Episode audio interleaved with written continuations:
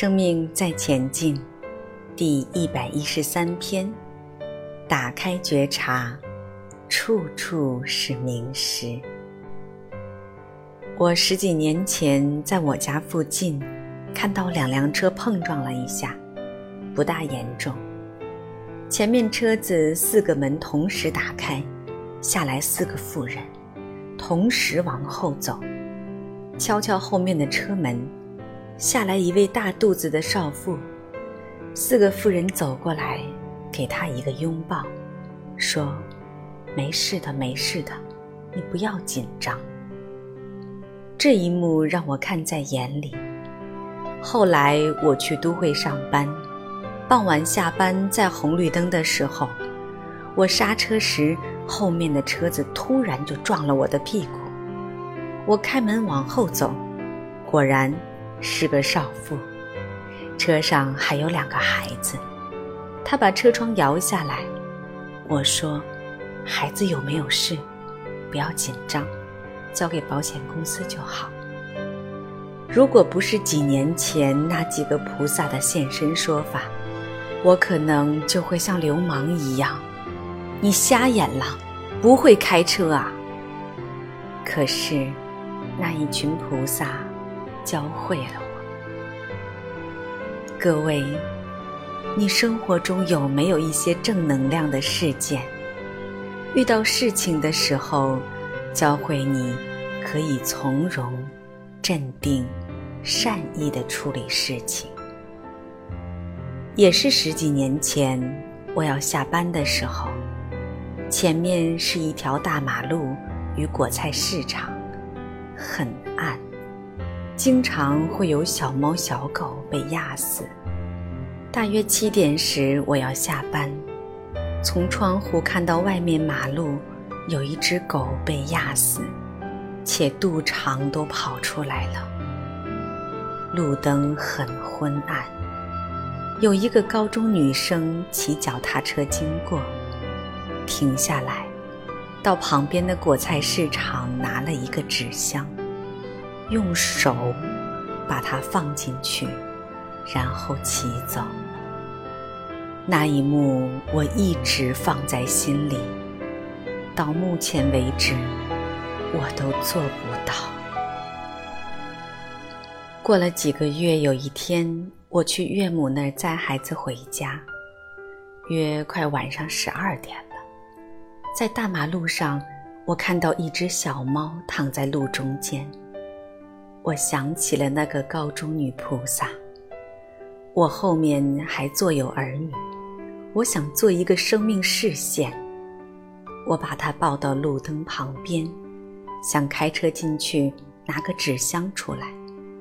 等我出来时，猫不见了。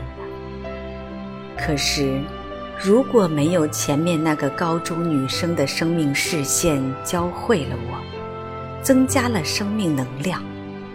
不然，我做不出来。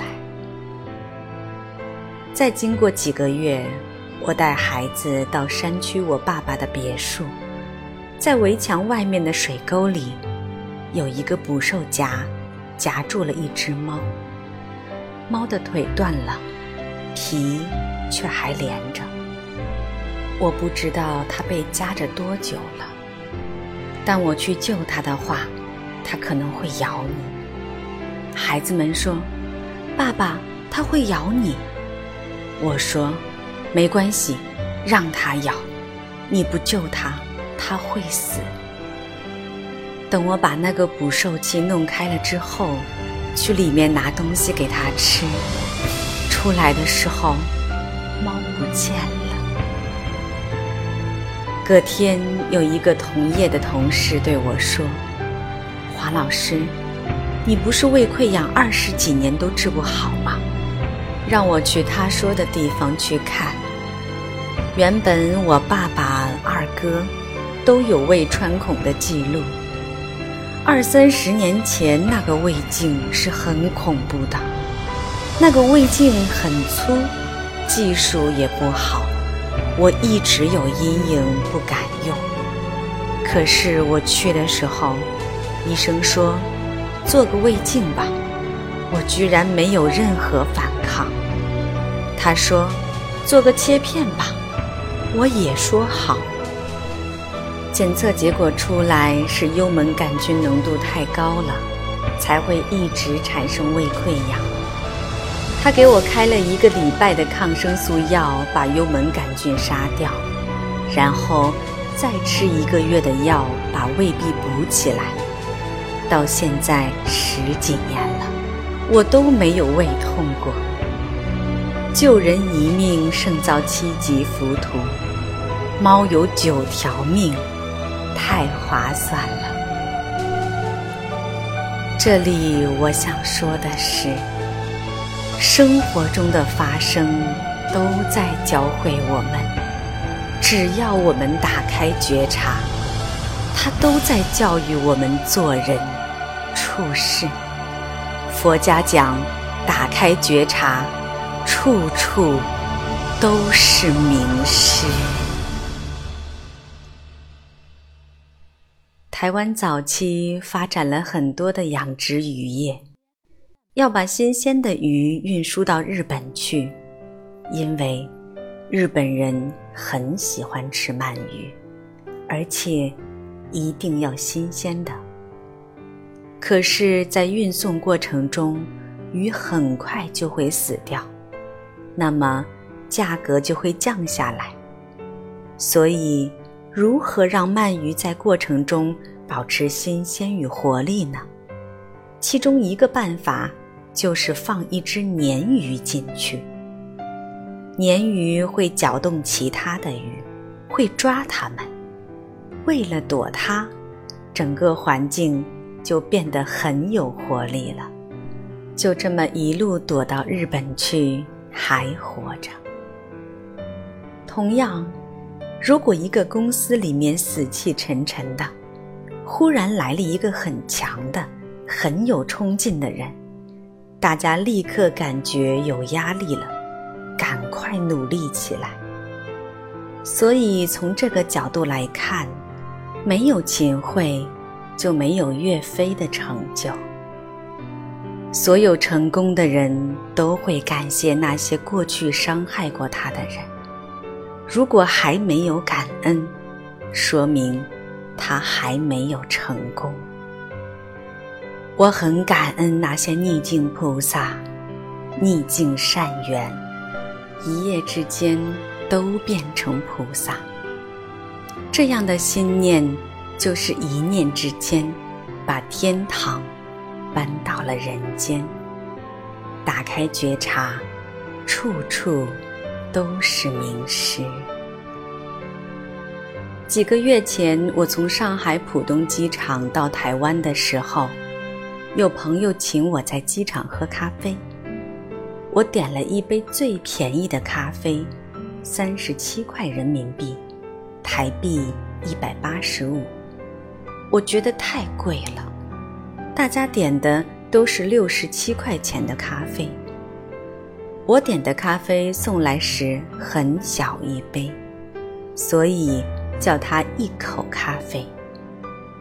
我没有错过这口咖啡。先闻了一下，然后慢慢品味。喝完之后，我又闻了一下咖啡香，忽然就来了灵感。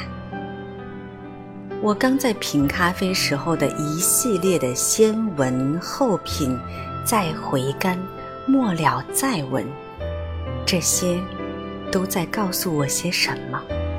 启发我些什么？教育些什么？如果说我自己就是这杯咖啡，那么我带给别人怎样的感觉？怎样的讯息？是香醇，还是喝了一口再也不想喝了？